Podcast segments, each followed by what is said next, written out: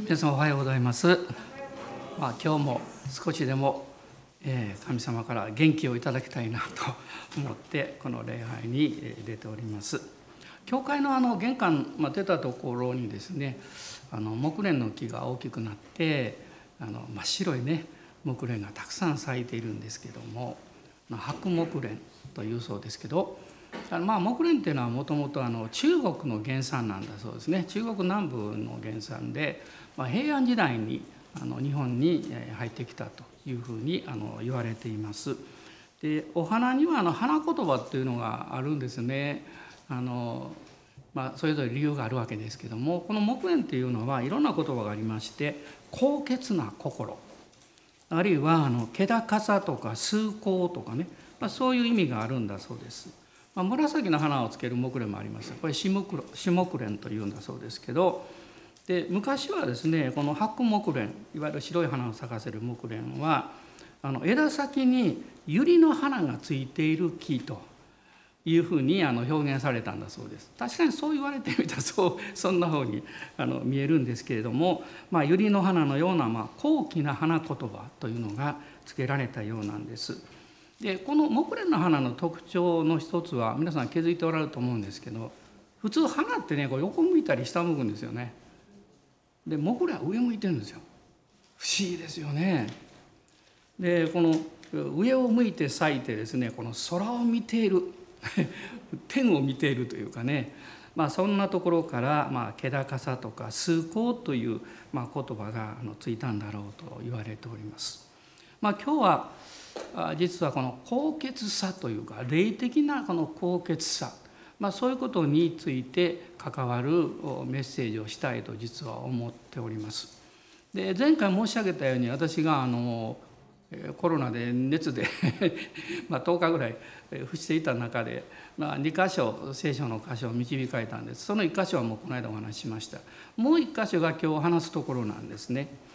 えー第2サムエルの23章です。第2サムエルの23章の8節から17節旧約聖書第2サムエル8章ごめんなさい23章の8節からです。583ページになりますね。8節から読んでいきます。ダビデの勇士たちの名は次の通りである。補佐官の頭タハクモニ人ヨシェブ・バシェバシェベテ彼は槍を振るって一度に800人を刺し殺した。彼の次はアホアハアホアハ人 ドドの子エルアザルですね。ダビデに次ぐ三勇士の一人であった。彼らがペリシテ人を阻止した時ペリシテ人は戦うためにそこに集まった。イスラエル人は退いたが彼は立ち上がり自分の手が疲れて手が剣にくっつくまでにペリシテ人を撃った。主はその日大勝利をもたらされた。兵たちが彼のところに引き返してきたのはただ剥ぎ取るためであった。彼の次はアラル人アゲの子シャンマでペリシテ人が太陽なして集まった時そこにはレンズ豆が豊かに実った一つの畑があった。兵はペリシテ人の前から逃げたが彼はその畑の真ん中に踏みとどまってこれを守りペリシテ人を撃った。主は大勝利をもたらされた。30人の頭のうちのこの3人はカリレの頃アドラムのホラ穴にいるダビデのところに下ってきた。ペリシテ人の一帯はレファイムの谷間に陣を敷いていた。その時ダビデは要害にいてペリシテ人の先人はその時ベツレヘムにいた。ダビデは切に臨んで誰かが私にベツレヘムの門にある井戸の水を飲ませてくれたらよいのだがと言った。三人の勇士はペリシテ人の陣陣営を突き破ってベツレヘムの門にある井戸から水を汲みそれを携えてダビデのところに持ってきた。しかしダビデはそれを飲もうとはせずそれを主の前に注いでこう言った。主よそんなことをするなど私には絶対にできません。これは命を懸けて行ってきた人たちの血ではありませんか。彼はそれを飲もうとはしなかった。三勇士はそのようなことまでしたのである。まあ、今日のメッセージのタイトルはこの15節にあるんですが「切に望んでこういうタイトルをつけました。まあ、内容はですねダビデとこの三勇士のまあ高潔なスピリットもうそのことについて見ていきたいと思っております。でこのサムエル記というのはまあ第一第二があるんですけどもともとは一つなんですけどもこの第二サムエルとあとまあ歴代史これも一二がありますが歴代史の第一というのはダビデの知性について語っています。ダビデ王のあのこの歩みですねそれについて語っています。そして今日読みました第2サンベルの23章というのは一節を見ますとですねダビデの最後の言葉というふうに言われているんですね。ダビデの最後の言葉が記された、まあ、そのスタートが23章の一節であるわけです。そして興味深いことにダビデ何を言ってるんだろうかってこう読んでいくとですねなんとダビデの勇士たちの名の記録がずっと出てくるんですね。でその記録の前に、えー、さっき読みました三勇士のある一つの出来事というかそれがあの記されているわけです。で歴代史の第一の方を見ますと11章に同じことが出てくるんですけど歴代史の方はですね同じダビデの勇士たちの記録の前にあのヘブロンにダビデがまず最初いまして、えー、まあ7年ぐらいですねヘブロンであのユダの王になるんですけどもその後イスラエルのリーダーたちがやってきてですねダビデにイスラエル全体の王になってほしいということが告げられたことが出てくるんです。でそして、まあ、彼はその後あの今のエルサレムですけどもそこにまあ移るんですがその当時はですねそのまあ、要害だったんですねエルサレムでその一部のところ、まあ、シオンと言われているところはですねあのエブス人という強力な人々がいましてでそれをあのダビデの、まあ、将軍のヨアブ。ヨアブというのはダビデのお姉さんの息子になるんです。だからいとこなんですね。で彼がまあ先陣を切って勝利を取ったんです。でその後ダビデがそこに移りましたのでそこをダビデの町と呼ぶようになったんです。でダビデの町というと私は2つイメージあるんですね。一つはベツレヘムでしょ。ベツレヘムはダビデが生まれて育ったんでダビデの町と。クリスマスの時はそう呼ばれるんですね、まあ、通常でも聖書がダビデの町と呼ぶ時はこのまあシオンあのいわゆるエルサレムのまあ南の方なんですけどもそのまあエルサレム全体を指してそう言いますけども、まあ、そこはもともとですね、まあ、敵の要害があった場所であるということなんですね。でダビデはそこに移りまして33年合計40年ですねイスラエル全体のま王様としてあの働きをするわけですけども、まあ、彼がそこに行く、まあ、までのいきさつというかそれが歴代史の第一の方にはちょっと載ってるわけです。でその後同じ物語が出てきて有志の名前が出てくるんですね。まあ、37名の有志とここに言われてるんですけどもでダビデがここで、まあ、何を、まあ、あの言ったのかというとですねあの歴代史にもサムロの第2もありますけどもダビデがベツレヘムの門のそばにある井戸から水をその水を飲みたいって言ったんですよ。でその井戸は今日もあるんですね。でそれを聞いた三勇士がその時はペリシテ人がその町を支配していたんですその陣営を突き破ってですねこの水を汲んできたんですよ。でダビデはもうびっくり仰天したと思うんですけども彼はですねそれは彼らの血であると言って飲もうとはしなかった、ね、それを死の前に注いで、まあ、自分もへりくだったっていう話なんですがでそれに続いてこのあの勇士たちの名前がこうずらっとこう出てくるわけなんですね。で私もこれどういうつながりなんだろうということをいろいろ考えていて、まあ、私なりのこう理解なんですけれども、まあ、おそらくダビデが最後の言葉としての彼らの名を連ねたのはこのダビデのその知性のそのスタートからですねダビデが一人でこれやったわけじゃないと。ダビデを支えたたくさんの人たちがいるんですけど特にその中に37人の勇士たち彼らがですね忠実に命を懸けてダビデと共にあの行動したわけです。その結果、まあ、ダビデはこのイスラエルの国の王となることができた。まあ、そのことをダビデは言いたいんだろうなというふうに思ったんですね。ということはまあもちろんダビデは神様に選ばれて神様に愛されていたんですけどもダビデは神様に愛されただけじゃなくってですね多くの有能な部下たち協力者たちに恵まれていた王であったということなんです。でこれはあの今日もそうですねあの国がうまくいくためにはね、まあ、トップがいてそして協力者が良い協力者がいないとできないですね。会社もそうですよね。あの特にナンバー2は大事だと言われてます。まあ、あのソニーとかねもうそういう有名な話があるんですけどね私はね個人的にねナンバー2大好きなんですナンバー2にいつもなりたいとずっと思ってたんですある時期ナンバー2だったんですけど先生が召されちゃったんでね前がいなくなっちゃって まあ開拓で押し出されて今前におるんですけどいまだにですね私ナンバー2が大好きで私の前を歩いてくれる人誰かいないかなと思ってねいつもそれを心に実は思ってるんですね。で今はそういうふうに歩いてくださる人たちは私はこの教会のスタッフたちリーダーたちではないかと思っています。ですから成長していきたいんです一緒にね同じままだったらダメですよね。でダビデはそのような有能なこの協力者にこの恵まれていたしかもこの協力者たち特にその中の三有志のことがここに出てくるんですけどもこの三有志はですねこの有志たちのま資質の見本だったんですね。まあ、人格それから信仰いろんな面においてその人には資質というのがあります資質が悪いとどうどうにもならないわけですよね。でその見本その鍵を握っていたのがこの三有志ではなかったかなと思います。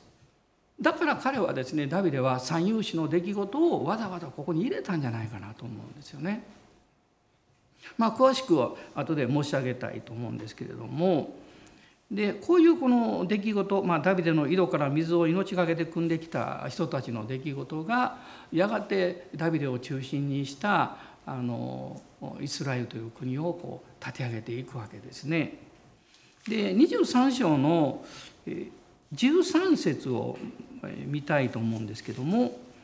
もう一度読みます。30人の頭のうちのこの3人えー、30人がいてまたその頭たちがいて、まあ、その日にもいたんですけどもあの借り入れの頃アドラムの洞穴にいるダビデのところに下ってきたペリシテ人の一帯はレファイムの谷間に陣を敷いていたと書いてます。このアドラムの洞穴とても有名になりました。でアドラムという地域はあのエルサレムの南西にあるですね石灰岩の洞窟がいっぱいある地域なんですね。まあ、私もイスラエル行った時は行きましたけどももう石灰岩のそういう洞窟がいっぱいあるわけですよ。その洞窟に隠れてしまったらどの洞窟なのかこれ探すの大変なんですよね。でダビデはあのサウルからあの逃げていったでしょあの命を狙われて。で彼はですねガテのアキシュの王のとこ行きます。ガテのアキシュっていうのはペリシテ人なんですけどあのダビデはそこで自分の命を守るために気違いのふりをしますね。でそしてその後であのこのアドラムの洞窟に登っていくわけです。これはあの第一サムエルの21章の中に出てきます。第一の方にね。でこのアドラムの場所というのはあのベツレヘムから見るとですね西南西19キロほどの場所なんだそうです。で皆さん振り返って考えていただきたいんです。ダビデはベツレヘムの生まれでしょ？何をしてたんですかね？ベツレヘムで羊を飼ってたんです。で当時は別に囲いの中にいて飼ってるわけじゃないのでですねその牧草地を求めて羊たちを連れてあちらこちら動くわけです。ですからダビデにとってはこのアドラムの洞窟もですねよく知っている場所であったに違いないんです。ベツレヘムの近くですからね。でやがて彼はそこに逃れてそしてやがて彼がその場所をこの本戦いの本拠地にするんですけどもそうするとですねダビデがそこにいるというこう、まあ噂が流れていきまして彼の家族とかですね400人ほどが集まってきたっていうんです。でやがてこの400人が600人になるんですけどもこれはあの、えっと、第一サムエルの方をちょっと見ていただきたいんですが22章ですね。第一サムエルの22章の、えーまあ、1節2節を読みます。ダビデはそこを去ってアドラムのホラー穴に避難した。彼の兄弟たちや父の家の者は皆これを聞いてダビデのところに下ってきた。そして困窮している者、負債のある者、不満のある者たちも皆彼のところに集まってきたので、ダビデは彼らの長となった。約400人の者が彼と共にいるようになった。400人がねもちろん一つの洞窟じゃないですよ いろんな洞窟いっぱいあるからねそこに住むってこれ大変なことですよね。そしてその後見ていくとですね、えー、とこのもっと増えていって、えー、と23章の13節を見るとねダビデとその部下およそ600人は立ってと書いてますねまた200人増えてるんですね。たくさんの人たちがダビデを慕ってやってきました。で家族やあの親戚が来た理由はですねそれだけではなくって彼らも命が危ないと感じたんだと思います。ね、あのダビデが逃げて当然サウルはですね彼の家族にこう、まあ、矛先を向けるわけですからだから彼らはダビデのところに、まあ、身をあの、まあ、寄せてきたんですけどでもその時にたくさんの人たちが、まあ、やってきたんですがこの最初の400人はですね一言で言いますと問題グループなんですよね問題グループでこの22章の2節を見るとまともなこと書いてないですね 困窮しているものまあこれはまだいいですけど負債のあるもの、ね、不満のある者たちは皆彼のところに集まってきたと書いてるんですよ。要するに心の中に不満もうイライラ怒りですねそれを持ってる人たちが集まってきたんです。皆さんこういうグループの長になりたいですか？まあ会社なんかでも時々グループを作ってですね誰かリーダーにとかねありますけどね。あなたがそう頼まれたらねどういうメンバーがまず見るでしょう？でまあ、みんな優しい人協力的だとはいなりますって言うかもしれないけどもう不満のある人ばっかりが集まっとったのにもうなったらろくなことはないその矛先がいつの間にか自分の方に向けられること分かってるんですよ。でもこれは神様の導きだったんです。2つの理由があります。一つはですねダビデがへり下って主に信頼する王となるための訓練なんです。皆さんあのやりやすいグループのリーダーには誰でもなれるんです。その人がリーダーシップ発揮しなくてもみんなが助けてくれますから。しかし問題があったりまあ、その人が悪いという意味じゃなくってねいろんなこうあの心の痛みやそういうものを抱えてる人たちの長になるということはそのリーダーになる人が何よりも主に主の前にへり下って主の御心を求め続けていかないとやっていけないんですよ。まあこれは一つの例ですよ一つの例なんですけども開拓伝道の初期っていうのはそういうケースが多いんです。まあ、私たちの開拓伝道はまあ比較的いろんな意味で恵まれていたと私は思ってるんですけれどもやっぱりねあのあの特にあの牧会して伝道していく時の一番リーダーのしんどいのはね経済の問題じゃないんですよ。あの経済もちろん問題があるんですよお金ないですからね、まあ、環境部屋もないしね。で一番の問題はねそこにいる人々のまあ人柄というか 振る舞いというかねそういうものなんです。ね先日もあるあの方が書かれた本をこう私読んでおりましたらねあの牧師の指定のことが書いてまして子どもたちがね。その方ねあの牧師じゃないんですよそう書いた人がね。でもリーダーなんです。いろんな団体の働きをしてきたクリスチャンなんですが彼はね牧師の子供たちに会って話を聞くまでは特に青年時代はね牧師の子供になること憧れてたんだそうです。自分も高校生ぐらいにイエス様を信じて救われてね牧師の子供いいよないつも教会におれるしなって。ね、いろんな話も聞けるしなとかね。でもだんだん自分が責任を持つようになってリーダーとしてその牧師指定の人たちと話をする中でまあ全部じゃないんですよ。でもその中でもういろんなことを聞いた時にですねなんと大変なことだろうってね。開拓期は特にそうです。礼拝が終わると牧師の子供の部屋なんか自分の部屋でなくなってます。みんな来て触ったりするしね台所も冷蔵庫も自分で自由に使えません。ね、今日は寝ときたいと思ってもねできないしどっか隠れていてもトイレ行こうと思ったら着替えていかないと誰かに会いますからね そういうその生活的な不便さというのはね実際はあまり気がつかれないんですね。あのそして多くの場合人間というのはねあのこれは別に牧会だけのことじゃないんですけどマイナス面はよく気が付いてすぐあれが足らんとかこうしろとかねこういう問題があるって言うんですけどこういう良いところがあるとか今私たちは力が与えられたから助けようとかねそういう発言をする人は非常に少ないんです。いないわけじゃないんです。非常に少ないんです。よくって黙ってるんです。ね、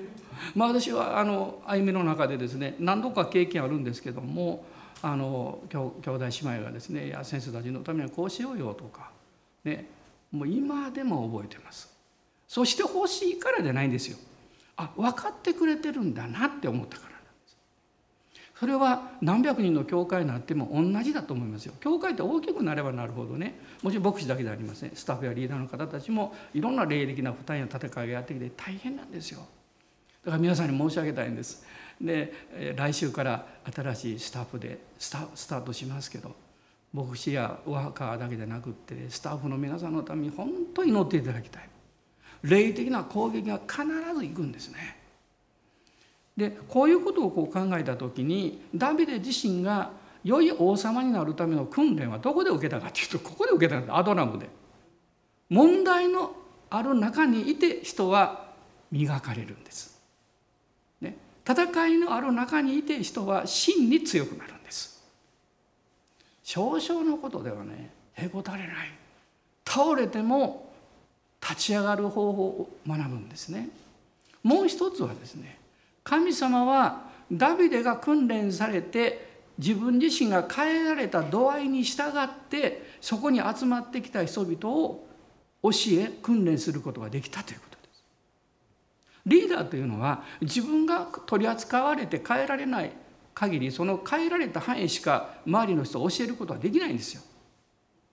でまあ、いろんな教会に私も訪問しますけどあの兄弟姉妹と会って話をした時にですねああみんな柔和な人たちだなって思うとすぐ思います先生苦労なさったんだろうって思います そういう霊的な柔和さをね個人だけでなくて教会として身についていくというのはですねものすごい戦いがあるんですいろんなあの困難を通るその中心はやっぱり牧師ですからねそして教会のワーカーでありリーダーたちなんですよね。まあ、今私は幸いだと思っています。まあ、あの私だけでなくてワーカーの方たちもワーカーの方たちもおられるしリーダーの人たちはみんなそのことをよく理解してはってるんで一緒に歩んでくれてるこれは最初からあったものではないというのはこういう理解というのはですね自然に身につくものじゃないんですよ。あの霊的な重荷を負うことをできた人が身につくんです。だから教会に何十年来ていてももう自分中心で礼拝を送っていてね教会の重荷を負おうとしなかったら訓練は一切受けることはないです。楽ですその代わり。ね、ちゃんと礼拝守ってますね献金もある程度やってますってね 神様の前にね何の責められるとこもないですっていいですよそれで別にね。でも神様は人々を選んで一つのキリストの体として重荷を追いやってそして共に立て上げていくということを願っておられるんですよ。ダビデはその訓練をここで実は受けるんですね。まあ後でもう少しこのお話したいと思うんですけどでその、まあ、400人やがて600人になったんですがその中心の見本になった人たちがこの3人の勇士たちだったんです。3人の勇士でそのことがなされる時に行われる時に、まあ、もうちょっと第一第2サムエルの23章を見ていただきたいんですけども、まあ、13節以降に、えー、特に15節あ14節から読みますね。その時ダビデは要害にいてペリシテ人の先人はその時ベツレヘムにいたと。ダビデは切に望んで誰かが私にベツレヘムの門にある井戸の水を飲ませてくれたらよいのだがと言った。まあ、ダビデがまるで独り言のようにそういうことを言ったんですね。まずここで神様はダビデを育て上げこのイスラエルの国を神様中心の国にするためにダビデに渇きを与えられた。教会というのはですねいろんなスタート新しいミニストリーが生まれたりもするんですけどもそのスタートはその人の持ってる能力からは始まらないんです。一般だったらそうなんですね能力を見てこういうことができる人かなということでやってみませんかってなるんです。ところがですね教会はね違うんですよ私それがね長い間分からなかったですよやっぱり教会、まあ、青年時代あんまりよく分からなかったですよね。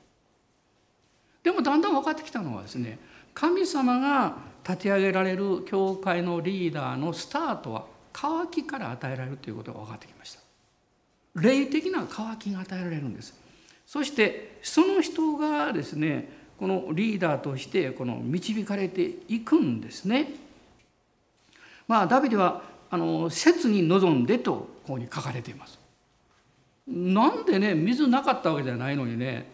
敵陣に囲まれてるベツレヘムの井戸の水わざわざ飲まなくていいでしょうってこう思うんですよ。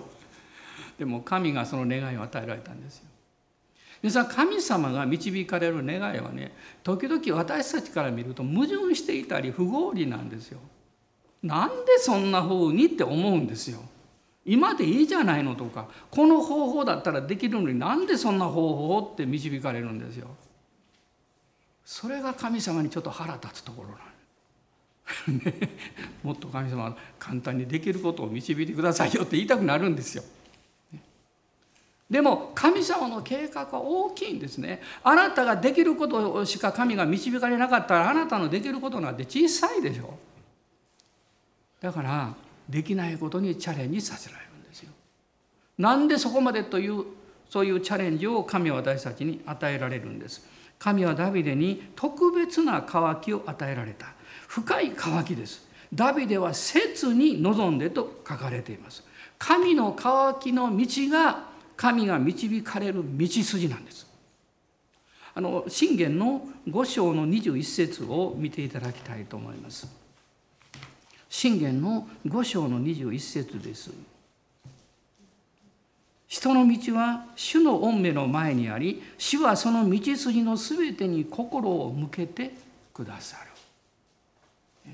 主の人の道は主の御目の前にある。主はその道筋ですよ。あの道筋というのは一点じゃないんですよ。工程プロセスなんです。これから歩んでいく工程なんですね。先日あの脳,、まあ、脳の研究をやってる先生のお話をちょっと聞いておりました。あのテレビでね。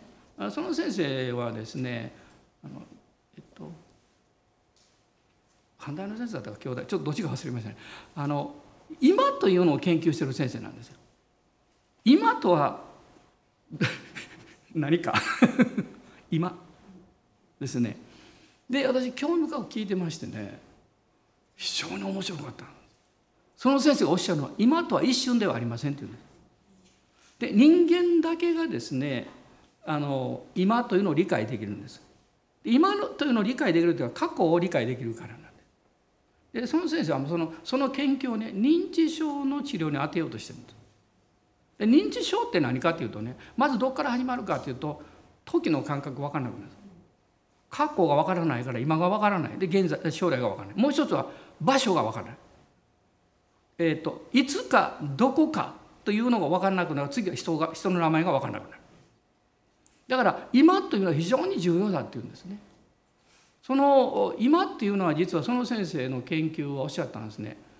大体0.1から0.2秒の間だっていうんです。なぜかっていうとですね今というのは私たちの意識なんです。意識というのは瞬間に持ってるようで瞬間じゃなくって大体0.1秒ぐらいかかるんです。でその話の中にグループに入っていた有名なねスポーツ選手がねあのハードルの有名な選手ですけど「えー、面白いですね」って言ったんです。何言ったかってですねスポーツの世界では、あのフライングってあるでしょうスタートって言ってですねバー出たフライングフライングというのはね0.1秒以内のことを指すんです 共通しますねって言ってました要するに人間の理解っていうのはこう聞いてもですねこう受け止める時間がいるわけですよでだからフライングというのは0.1秒以内に行動なんか動いたらもうフライングなんですよね。用意って言ってからね。でそれ以後はいいんです。でどんなに速い人もねえーと、フライングじゃなくて飛び出せるのは大体0.14から5なんですって。分かんないそんな細かい単語ね。分かあのあの時間感覚分かんないんだけど興味深いなと私は思いました。つまり人間の意識というのは瞬間じゃなくてですね、まあ、0.12秒の感覚を持ちながらこう吸収していてそれがこう継続されていってるね。何を言おうか忘れてしまったこういう話なんだ 道筋ですよね。神様はあなたのこう道筋をちゃんと計画しておられてね。だから人間の意識も道筋なんですよ。一瞬じゃまあ一瞬といえば一瞬ですよ。0.1秒2秒だから一瞬なんだけどゼロじゃないんですよ。ね、そのそういう道筋を神がね一歩一歩こう導いておられてその導くこの印は何かって乾きなん。私はそういうふうに考えたらね分かるんですね。えー、私もあの青年の頃は教会は少年が少なかったですね。で婦人の方がおられましたけどねで青年たちが何か集まってねこの教会に青年が増えるように若者はあの高校生とか結構いたんですけどどうしようかって、ね、これ渇きなんですよ。皆さん渇きが起こった時に何をスタートしますか大体ね分かってるんです祈り会始める。そうですねまず祈ろうよって集まって23人でもいいからね。それからまあなんか交わり会かなんか計画してみんなが導かれるようにやろうよって大体スタートというのはそこから始まることが多いんです。でそこで集まって祈り始めた時から何かが生まれてくるんです。ローデンド行こうとか手紙送ろうとか。だから皆さん渇きが起こった時というのはねそ祈りが始まるということはねまさに聖書的なんです。リバイバルもほとんどがそうです。ほとんど全部と言ってもいいですね。渇きが与えられてまず祈り会が始まるんです。あのそういうこのリバイバルの証を読むとですねもうそれがよく分かりますね。私は今、まあ、コロナがまだ完全に収束はしていませんけどねあの、まあ、この動きの流れの中でですね私はものすごい今期待感湧き上がってるんですリバイバルが起こるって。まあ、起こってると言ってもいいんですけどたくさんの人が救われてくる。私はそれを信じます。雨ですか？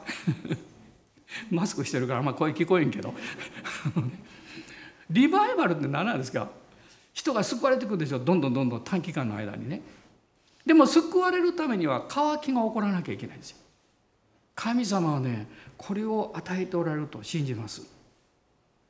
だからこのダビデのこの時の渇きというのはね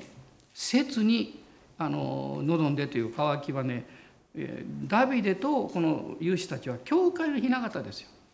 だから霊的のなこう教会の霊的な渇きの雛形であるというふうに言ってもいいと思うんですね。そしてこの渇きを神様から満たしていただく霊的な命命の水を飲むためにはね必ず霊的戦いを通らなきゃいけないだ。敵はいつも霊的な恵みをクリスチャンが教会が受けないようにしようとしてるんですよ。物とかあのなんか問題がある程度解決してもまあ別に悪魔は何とも思ってないですよまた次の問題持っていきゃいいと思ってますからね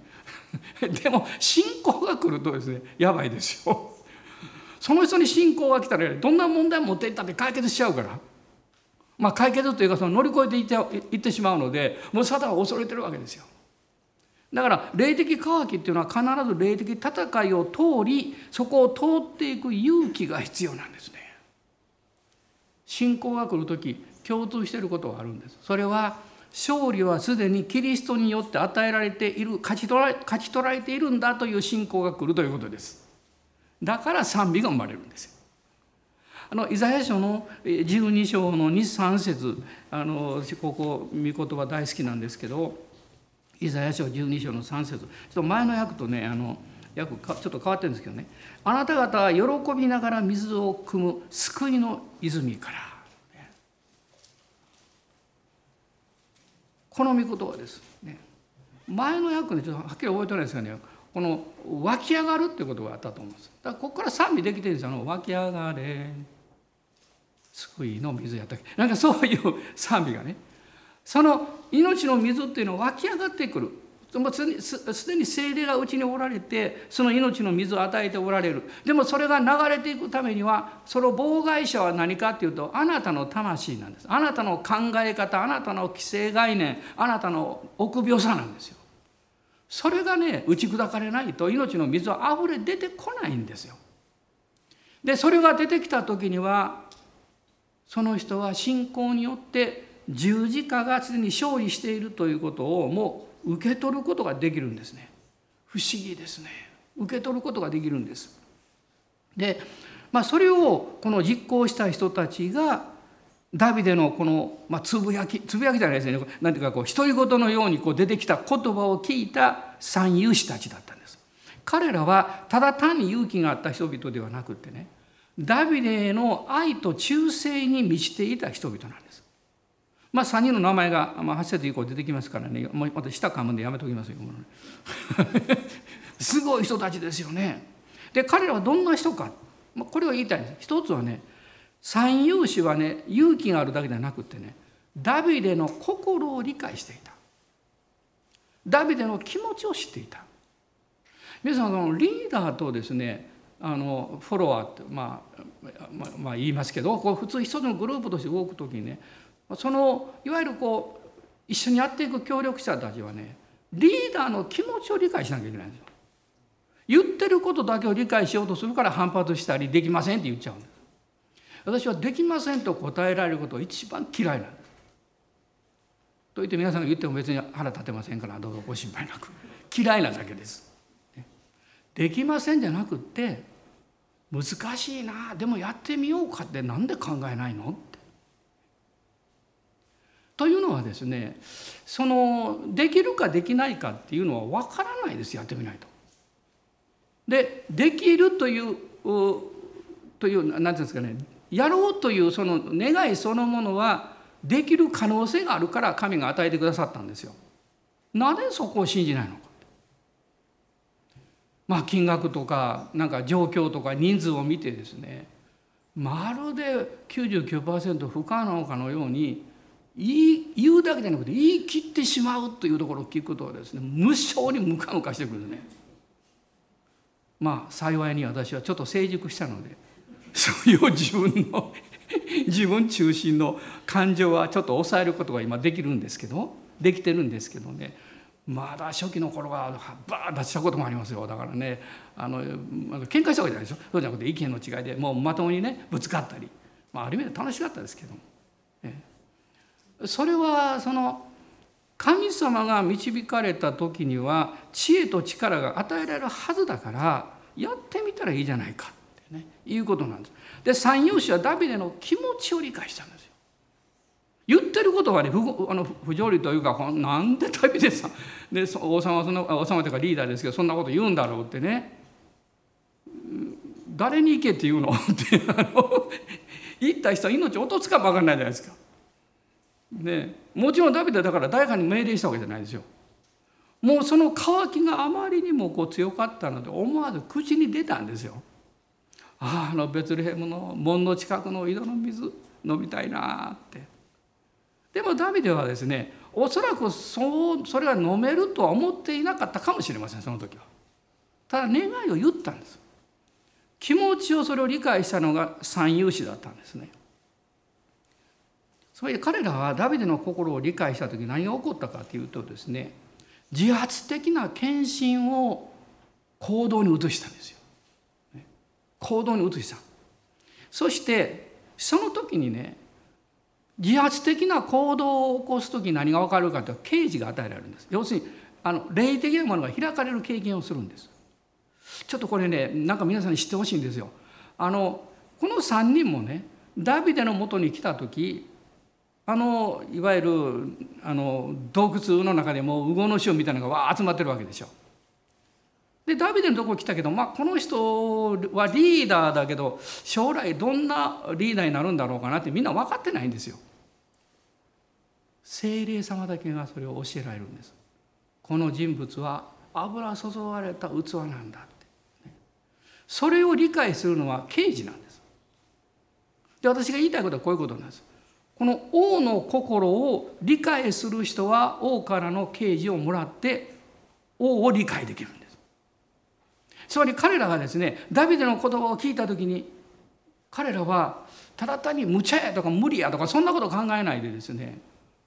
このダビデという方がおっしゃるんだったら私たちが行きましょう、ね、勇気がもちろん与えられたんでしょう。その瞬間にまだ王になっていないこのダビデを王として見ることができたんです。皆さん一回の人物のためにね3人の勇士が命を懸けるでしょうか。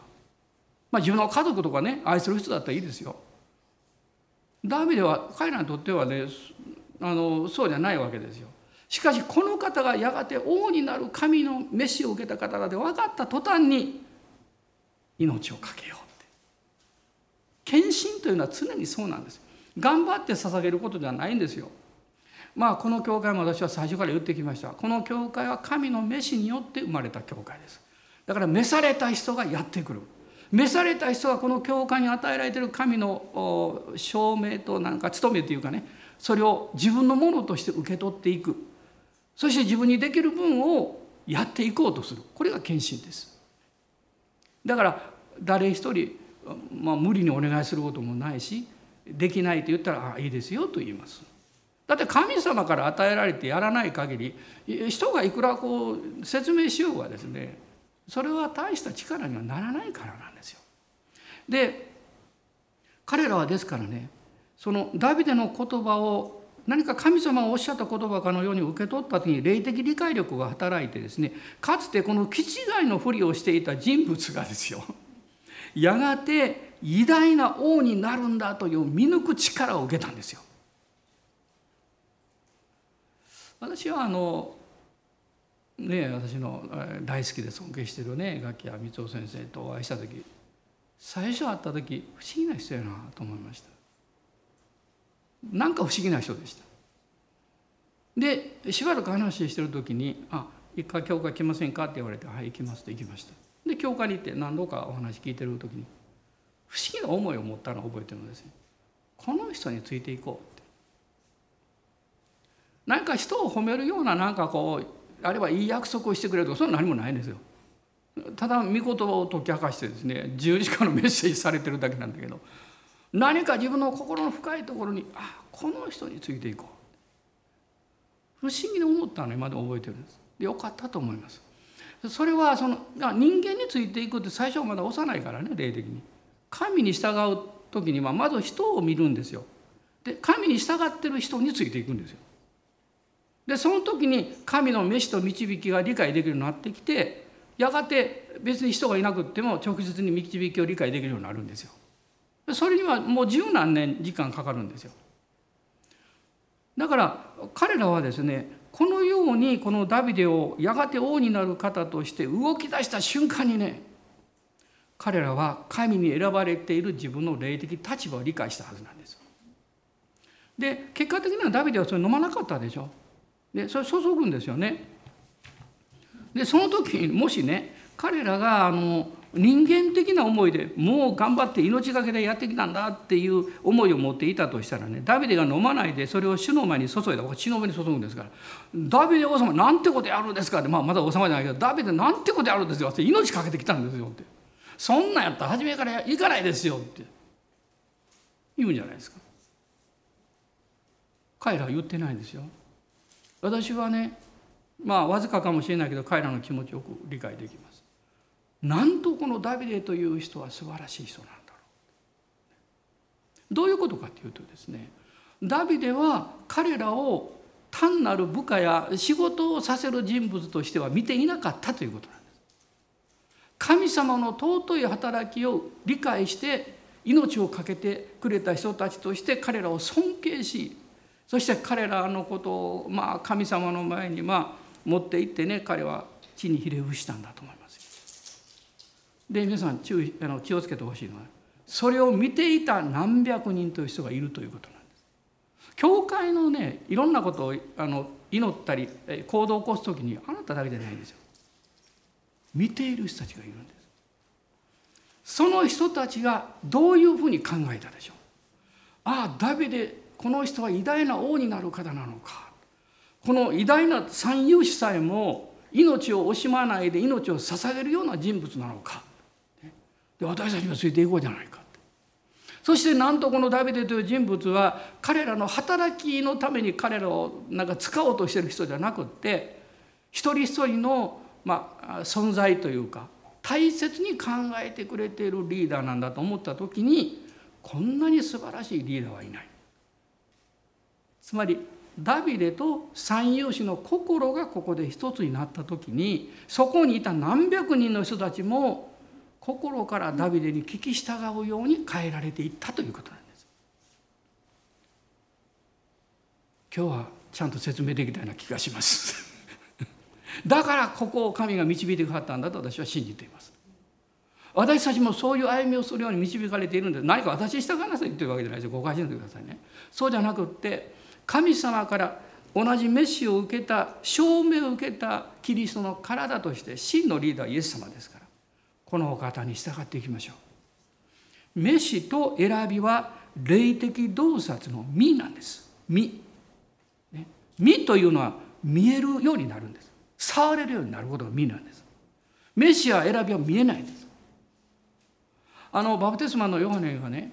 えーと、イエス様に対してね「身を世の罪を取り除く神の子羊」って言いましたよね。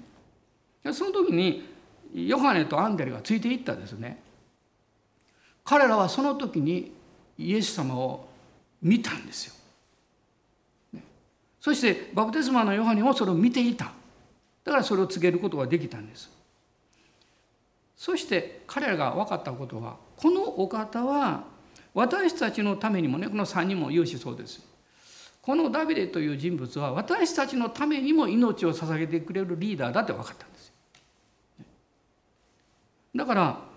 この良い羊飼いの姿がここにあるんですけどヨハネはね10章1節の中11節の中に「良い牧者は羊のたちのために命を捨てます」っていう言葉があるんですけどこれねその当時のね一般の人が聞いたら変な言葉なんですよ。だって羊飼いって当時にとっては一番こう身分の低い仕事だったで羊が狼に襲われたからと言ってですよ。羊飼いは助けようとはしますけど自分の身が危なくなったら逃げますよ。だって自分の方が命が大事だから。だから羊のために命を捨てる羊飼い？ちょっとおかしいんじゃないのって。でも真の羊飼いは羊の真の価値を知ってるんです。私はまあ五十数年あのイエス様に従ってきて一クリスチャンとしてね分かってきたことはですねああ私は弱い迷えるなんか判断力も鈍いねあの近視眼的な弱い羊なんだなっていうことが見えてきたと同時にこんな私のために十字架にかかってくださった命を懸けてくださった。そして今ももうこういう世界情勢見てもねどうなるか分かんない時代ですけど何も恐れることはない。このお方に従っていけばいいんだという信仰が見えてきたんですよ。私はイエス様に従っていきますよ。皆さんやめたって。皆さんやめないと思うけどね。私はイエス様に従いますよ。そしてこの牧会も伝道も仕事じゃないですよ。主がそのように召してくださったのでそのようにやってるだけです。皆さんが教会に仕えてくださってる姿も私はそうだと信じていますね。クリスチャンというのはねあの自分がこうそれが身についてしまうとね世の中の人は気が付いてないんだけどいつの間にかこう見えてることってあるんですね自分自分にだけ。あのこの間私ねあの内視鏡の検査行ったんですあのコロナになってしまったから1ヶ月遅れたんですよ。でまあ腸のねこう検査ですよ3回目なんですよ。で麻酔どうしますか？麻酔いりませんからっていうことで前から話してたんであの別に痛くも何もないです。でもう前検査する時ポリープが3つあるからねで今度検査する時取ってくださいねって言っといたんでポリープ1つだけちょっと大きくなったんですよかったの取ってもらってね。でその時ねあの内視鏡をこう操作するお医者さんともう一人看護師さんがつくんです必ず。でこうベッド横になっててねあまり詳しい話すると嫌な人もいるかもわからないけど耳塞いとってくださいね。あのまあ、内視鏡でこうお腹の中にこうバーッと上まで通していくでしょほんで看護師さん何するかってね私のお腹をこう触るんですこうそしてねあの通りやすいようにこう動かすんです。でその時にですねこうこういうふうに言ったら不謹慎というかなんか分からないけどねその時間30分ぐらいあったんですけど楽しかったんですよ。何楽しかったかって、ね、もうずっと教会の話してた。だって聞くもん看護師さんが。で僕ねあのクリスチャンですよって最初「え？っ?」て言って「牧師なんですよ」って一瞬会話が止まったやつ それからねずっと会話が続いて「教会どこにあるんですか?」とかね「何しどのこと信じてるんですか?」とかねもういろいろ聞くんですよ。ねそれでもう楽しいからねこっちもねちょお腹なんか変な感じですけど動いてんだけどもうずっと話しとった。でねそういう質問をなぜその人がしたかっていうとね私初めてですよ。病院行ってね最後帰る時にねその看護師さんに名刺あげた。何かったら電話してねって言って。まああのベテランの方ですけどね。でその方がねこうお腹触ってるでしょこう。こうやる時にね言うんですよ「福野さんのお腹って柔らかいね」って言うんですよ。で僕言ったんです「僕脂肪ばっかりで筋肉ないから。柔らかいんですよ」って言ったら「いやそんなんじゃないんです」って。通常はね内視鏡を動かしたらねみんなお腹硬くなるんですね緊張して。どうしても柔らかいじゃないですかそう言うんですよ。で私言ったんですよ。あそれは多分ねあんまり心配してないからやと思いますで次いいこと言ったんですよ。僕はね先生と看護師さん信頼してるからね心配してないんですって言ったいや本当そうなんですそしてその後でねクリスチャンはね心配せんでいいんですって。そっから始まったんですずっと会話あと20分ぐらい。で本当私のなんか柔らかいんです脂肪で。でもねあのでもその看護師さんが「そんな意味ではないんです」と「脂肪いっぱいの人でも硬くなる」んです。で私改めてねああ私の体も神様に委ねることを随分学んできたのかなって。訓練してきたのかなって。されてきたのかなって思いましたよ。これは私にとって普通のことなんでしょう皆さんにとって普通のことなんですで世の中の人にとっては普通じゃないんですよ。こんなこといっぱいありますよ。えなぜあなた平安なのって。心配なこといっぱいあるのにって。いやあるけどね平安やからしょうがないじゃんって。そうしか言いようがないですよ。ね。やがて去っていくけどでもねあのえっ、ー、と木蓮のようにね白木蓮のように私たちは天を見上げて咲いてるんですよ。帰り見ていてくださいねもう一回ね。天を見上げてね。そして主に栄光を返するんです。ハレルヤ感謝します。どうぞお立ち上がりください。主をあがめましょう。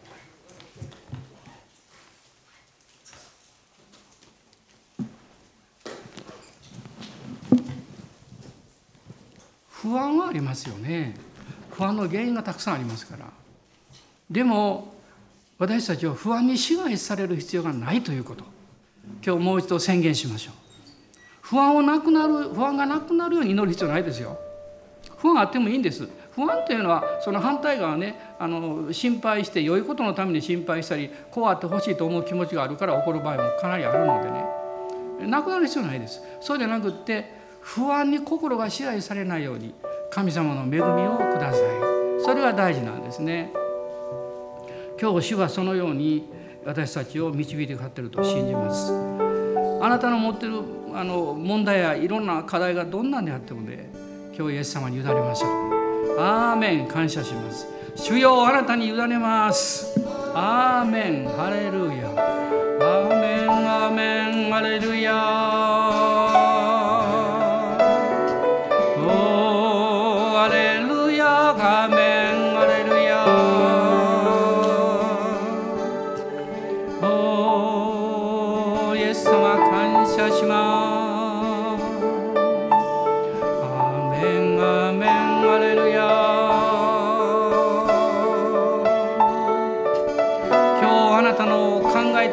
あなたの心の中の問題も全部主にお任せしましょう。ハレルヤ。ハレルヤ。ハレルヤ。アーメン。アーメン。アーメン。そして神様からいただいた渇きを大切に考えましょう。その渇きが来た時にこれはどこにどういうふうにしたらいいんだろうって導きを祈っていきましょう。リバイバルのために神あなたを用いようとしておられるんですか？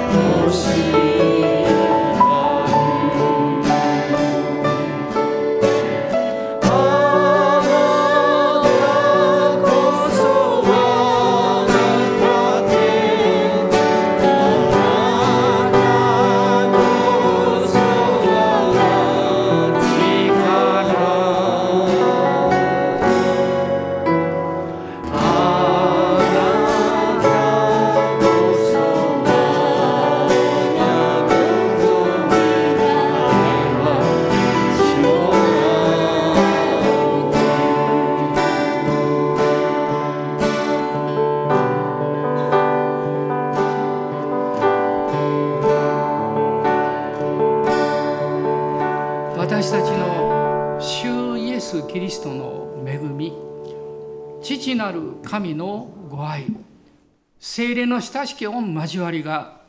お一人お一人の上に特に今悩んだり苦しんだり傷んだりしている方々の上に特別な癒しと慰めが